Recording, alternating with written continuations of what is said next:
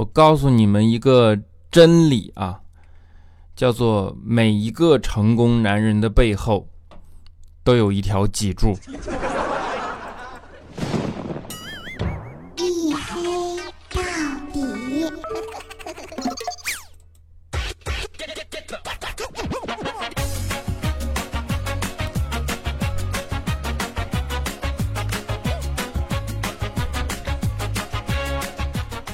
Hello，各位，欢迎收听啊！这里依然是由我自己赞助我自己为您独家免费播出的娱乐脱口秀节目《一黑到底》啊！今天是周二哟，啊！我是你们的隐身狗六个小黑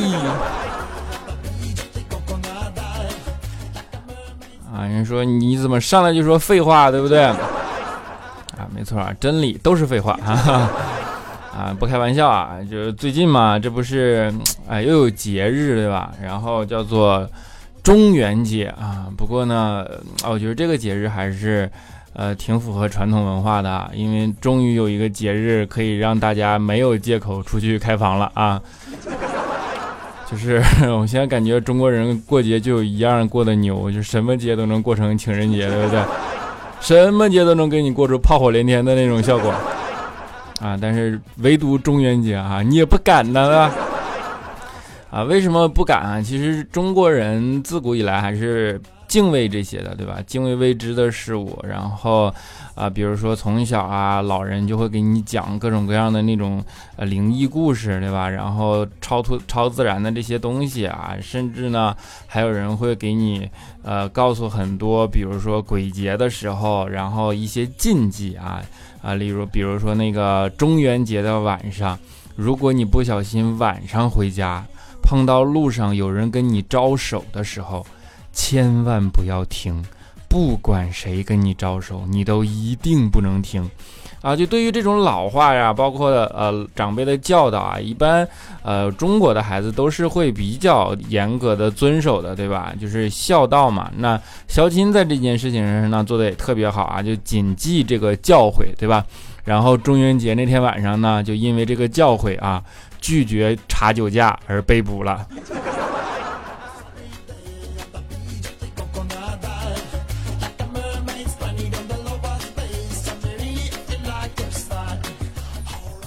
啊，你就是，哎，你这上哪说理去，对不对？啊，我为什么说所有的节日都能被大家过成情人节呢？也真的是没有办法。你看七夕这种节日，明明是一个分手的节日，对不对？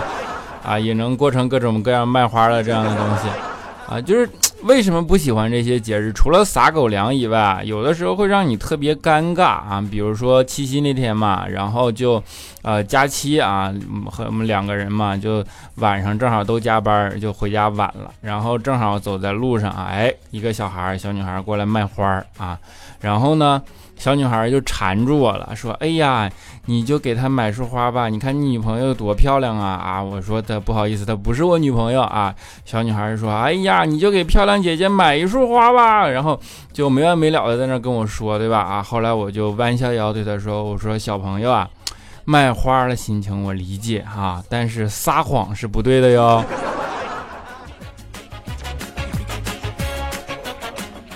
你单纯说卖花我就忍了，你说她是漂亮姐姐，你你瞎吗？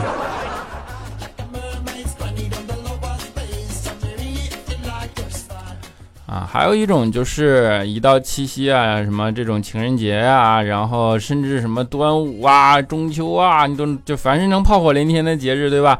啊，屌丝们就会觉得特别的孤独啊。但是呢，后来我仔细想了一想啊，孤独这个词儿啊，也的确只属于屌丝啊，因为土豪呢管这叫做独处，对不对？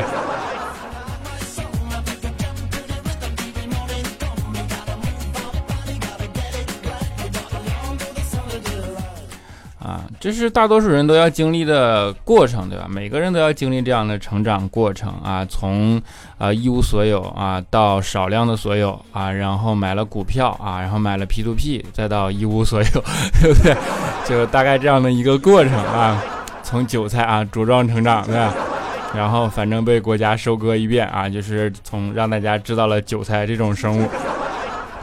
啊，开玩笑啊，就是这个成长过程一般是什么样呢？比如说读书时候没有什么钱，对吧？那呢都是买打折的衣服啊。后来工作以后就不一样了啊，打折的衣服也买不起了。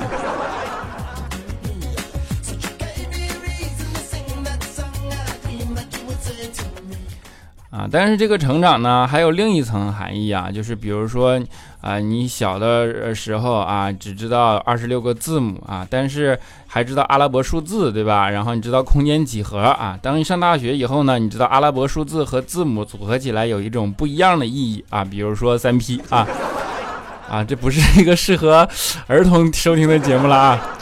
然后自从知道三 P 的含义以后啊，我忽然发现没办法看电影了，就是那些什么七二零 P 啊、一零八零 P 啊，哎呀，根本就不敢点进去，你知道吧？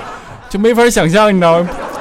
想都不敢想，这里边将是一幅怎样的画面？我的天哪！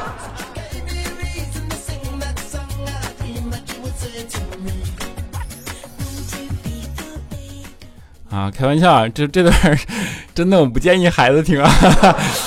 啊，还是说回孤独啊。孤独有一个特点啊，就是你要自己负责自己的生活，对吧？尤其是吃饭这件事啊。比如说你去餐厅吃饭啊，刚好你吃到一半内急，这个时候你是不敢上厕所的，因为你怕去回来桌子就被收了，对不对？啊，但是。一个人呢，如果下班特别晚吃饭啊，就会更苦啊。但是，呃，孤独的人呢，在这个社会上啊，或者说在这样的城市里，有时候也会遇到温暖啊。比如说那天啊，就加班啊，加的特别晚，然后就去呃公司附近的地方去吃饭，对吗？然后开开门进去，到了前台啊，小二呢特别的热情啊，不好意思打了个嗝。哎，本节目的特点就是这样真实啊，打不打嗝这种事儿都不剪掉，对不对？啊，小二特别热情啊，因为剪不掉啊，啊，然后说下班了啊，我说啊，下班了，下班了，下班了啊，然后那个菜单我自己拿吧啊，然后我就自己拿菜单，然后就到了那个旁边的座位，我就坐下了啊，我说那个来个红烧茄子吧啊，说完我就坐在不远的地方就在那等嘛，结果等了半天也没有动静，哎，我以为菜必是点少了，一个人吃一个菜，人家不爱搭理你，对吧？我说那个要是菜少了，你再给我加一个那个炝炒土豆丝怎么样？或者地三鲜也行。然后他看着看我，刚刚不是跟你说了吗？下班了。啊，是你们下班了。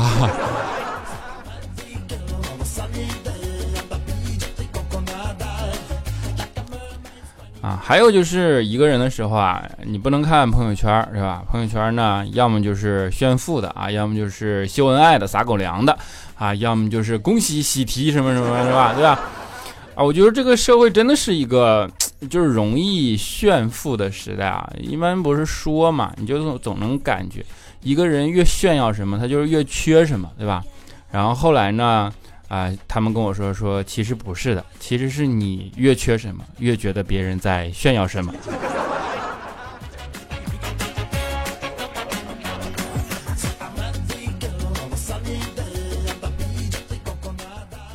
啊，开玩笑啊，就不说这些不开心的事了啊。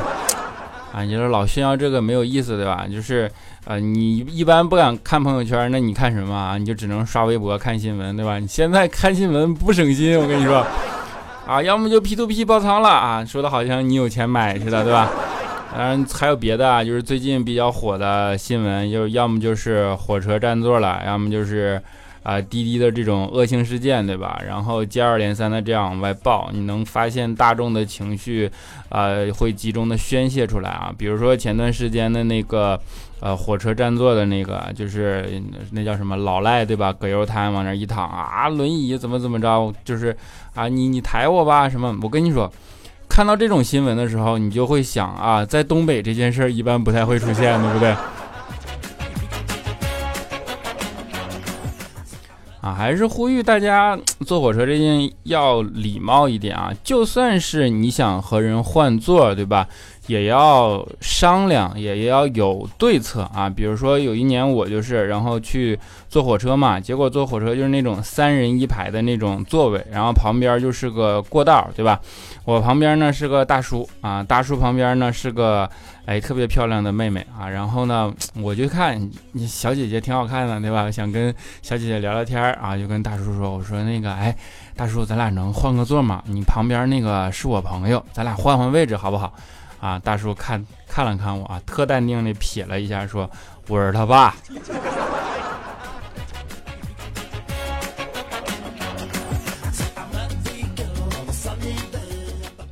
当然，后来随着你的成长，然后随着你的积蓄增加一点，对吧？随着你的职位上升一点啊，你就不需要坐火车了啊，一般是可以坐飞机啊，但是飞机也只能坐头等，只能坐经济舱，对不对？后来终于有一次啊啊，我坐了商务舱，然后特别兴奋啊，就感觉空姐看我的眼神跟平时都不太一样了。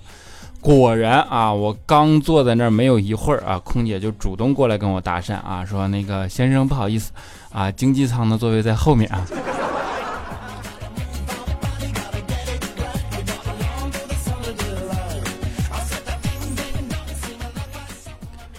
啊，当然，另一个就比较沉重了，就是滴滴的这种恶性事件，对吧？然后，呃，现在也是众说纷纭啊。一般众说纷纭的时候，就不急着发表意见，对吧？因为你也不确定什么意见是真的有用的。当然，还是希望。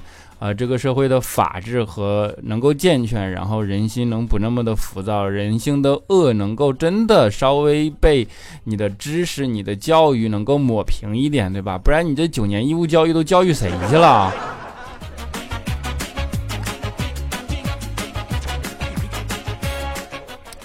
啊，不过互联网呢，也的确是在某些程度上方便了我们的生活，对吧？它解决了效率问题，但是它现在遇到了一个监管问题啊，野蛮增长式下的监管漏洞，那这个是需要社会的呃各个方面，包括政府的监管，包括公司的社会责任，包括舆论的监督，包括大家个人，包括社会种种种种的力量去一起去改善它的，对吧？那整个的互联网带来的这样的一个。呃，改变或者说方便呢，其实有些时候也会有一些不一样的东西啊。比如说之前嘛，那就滴滴刚开刚开始的时候，然后有一天肖琴就在那儿打车啊，结果打了一辆新能源车啊，不是那种电动车，是烧天然气的那种啊。不知道你们有没有见过那种天然气的新能源？然后肖琴就特别好奇，他就问了师傅一句啊，说：“哎，师傅，你这车挺好啊，你这一生气能跑多远呢？”然后师傅看了看肖琴，说：“生气。”我一生气我就拒载，我跟你说，一米我都不搭你。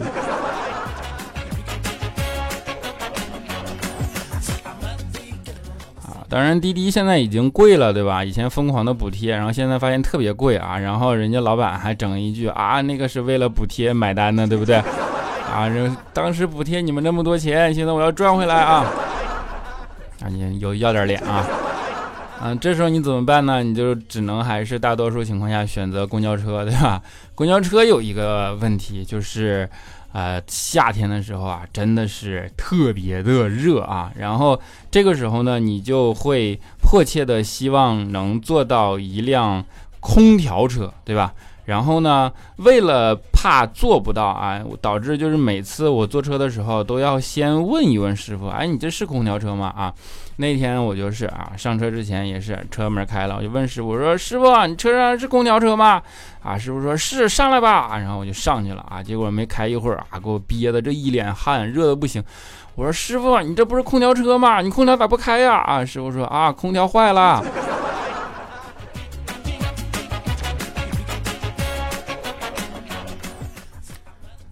当然，哎，滴滴这种恶性事件呢，还是有一个声音说，啊，他是一个老实人，然后怎么怎么着的。我真的就是在这个时候，呃，就别洗地了，对吧？就是老实人就别侮辱老实人了，啊，就真正的老实人是什么样子啊？我给你们形容一下，我觉得绝大多数的程序员应该算是老实人、好男人，对吧？因为他们每天都会待在电脑面前，面对自己的。呃，代码，然后在那想啊，我到底又错哪儿了？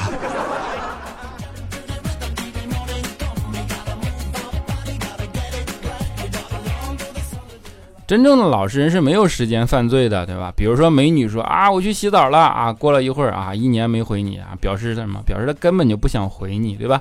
但是一个程序员说啊，我去上班了啊，过了会儿啊，一个月没回你，表示什么啊？表示他还没有下班嘛。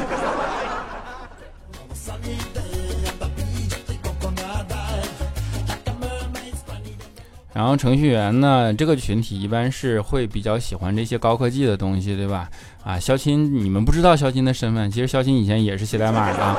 然后肖钦呢，就是那种对三 C 产品特别感兴趣嘛，每次出了一个科技产品，肖钦就赶紧买回来啊。那次买了一个就是啊，叫做可以自动寻找垃圾的扫地机器人啊，肖钦特别兴奋，就把它买回家了。然后就开开机以后啊，发现啊，他走到哪儿，机器人跟到哪儿啊。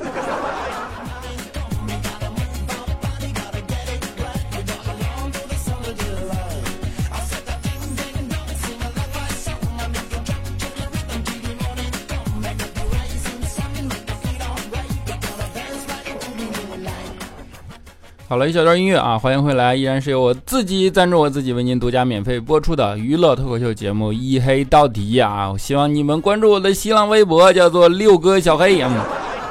啊，广播好几年了，涨涨了一千粉，对不对？你们是没有微博是吧？啊，然后欢迎关注我的 QQ 粉丝群啊，叫做四五九四零六八五三以及幺四二七二八九三，四五九四零六八五三以及幺四二七二八九三啊，就这口播都当成惯性了，对不对？好了，让我们来看一下上一期的节目听众留言。首先是我们的沙发君，叫做 B C L X Y，他说板凳啊，这是我第一次见到你这板凳留成沙发了的啊啊，恭喜你，恭喜你啊！就是希望你能够板凳坐的舒服啊啊！谁管你情深似海下滑杠 K W？他说小黑，难道真理？掌握真理都掌握在少数人手里吗？我特别奇怪，为什么有些脱口秀的节目不如你的好啊？播放率却那么高。就像我很喜欢十点读书的第一任主播，真的特别优秀，但个人的公众账号播放率也才刚过万的样子。有品位的人都去哪里了？都去哪里了啊？哎，首先非常欣赏你这种就是毫无原则的夸赞，对不对？啊，但是这件事儿其实不难理解啊。凡事啊，你做任何事都讲究时机二字啊。时呢就是时间，就是你进入的时间；机呢其实是机缘，机缘怎么讲是空间嘛，就是身位啊，就是说你在什么时间，然后你那个时候的状态是什么样子的，那就决定了你到后边的高度，对吧？那在这个行当里，不管是平台还是入入入进来的这个时间，你可能都不是最恰当的那个时间，所以所以说现在是这个样子啊，也不难理解，对吧？那这件事想开嘛，我早就说了嘛，我做这个内容是为了保持一个习惯和你们之间的连接，对吧？想开就好，管他真理不真理呢？管他少数多数呢？你们开心就好，对不对？么么哒啊！然后叫做几下滑杠还是四？不知道啊，你这看不清楚那出没出头啊？啊，他说胃疼要赶紧去医院查一下啊，身体最重要，身体不舒服不更新不会怪你的啊。啊，我还是想尽量能够保持这个习惯啊，因为身体不舒服可以不更新，别的理由也可以，反正到时候你只要坚持不住，总有各种各样的理由不更新，到时候这个习惯就没了，对吧？所以说啊，不用担心啊，已经查过了，没问题啊，么么哒，好不好？啊，接下来一十二点，他说耶耶耶，我黑又更新了，上次读的那个留言和我留的好像啊，结果反复听了好几遍，不是我。啊，黑哥胃疼可以喝牛奶哦，保护胃黏膜啊，还可以吃奥美拉唑啊，也是保护胃黏膜的，还有胃康灵胶囊。总之，胃疼不是小事了啊，实在不行，医院啊胃镜了解一下。来自医学生的关心，嗯，一如既往夸你帅，要健康哦，啊，真爱，么么哒。啊，墙外有佳人啊，有佳人啊。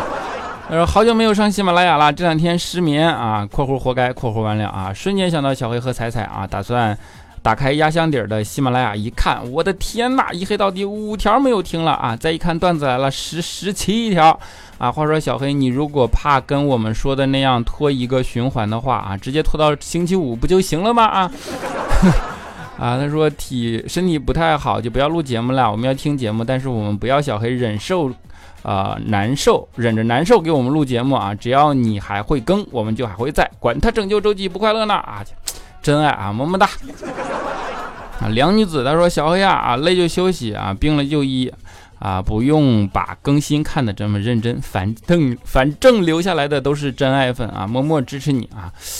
哎，你这说我忽然好像想开了啊，释然了很多啊，反正留下来的都是真爱粉，对吧？但真爱粉也不应该受这份苦呀。啊，我还是尽量保持我的习惯啊，谢谢你啊，也让我么么哒啊。VIP 下划杠零九三零，他说感觉你做节目越来越消极了，整个感觉很松散啊。可能这么坚持，还这真的是舍不得我们这帮粉丝吧？积极点吧，也算给我自己说了啊啊，谨遵教诲啊，一定积极点，么么哒。啊，珍珠梅二啊，他说我是一个快五十岁的老阿姨，听小黑的节目快两年了，每集都最少听两遍，但是几乎从不留言，主要是觉得脑子笨，反应慢，人也懒。只悄悄地享受着这么好的年轻人带来的快乐。小黑这么忙还能一直这样坚持下去，真是太不容易了。这集听着挺心疼啊，虽然我们都很喜欢你，也一直享受着你带来的快乐，但是都不应该成为你的义务和负担。你说让自己保持习惯，我觉得听从自己的内心，让自己越来越好。同时让更多的人受益，这才是最好的坚持的理由。我决定以小黑为榜样，也培养自己的一个小习惯。从这集开始，每集给小黑留言啊，你不用看，也不用念啊，我就是想给你一点点鼓励，也让自己变得更好一点。哇，觉得这这叫什么？责任重大，对不对？啊，谢谢您的支持，么么哒。啊，跟不跟我走？下滑杠 TV 啊，他说我是一位九七年的修图师。听你的节目已经三年了，第一次评论有点紧张啊，会不会读到我啊？记得第一次听到你声音的时候，感觉你是一个戴着牙套的阳光大男孩。小黑，谢谢你的陪伴，我有个二十年都没实现的愿望，就是能不能赐我一个男朋友呀？哈哈，小黑永远支持你啊！好，愿你快点找到一个男朋友，好吧？还有，我不戴牙套啊，我吸光啊。啊，好了啊，留言呢就暂时为大家读到这里啊，在节目的最后啊，依然是给大家带来一首房东的猫的好听的歌啊，叫做不知归期的故人。啊啊，最近好像中毒了这个歌手啊，希望你们能够喜欢，我们下期节目不见不散。晚风叫醒睡梦的原味古桥如你的影辉，逐年把云台剪碎。静看彷徨的燕飞，想你多变不可追。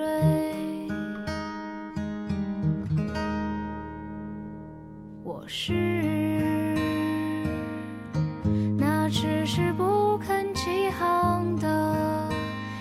江水，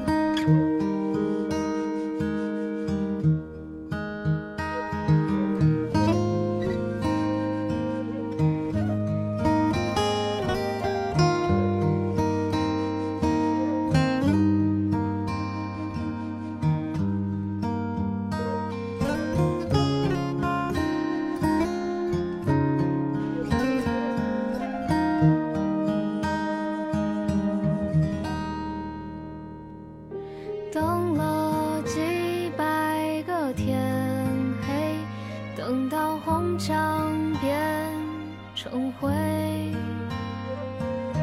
你化作一颗尘埃，却是个惊扰是非。我是。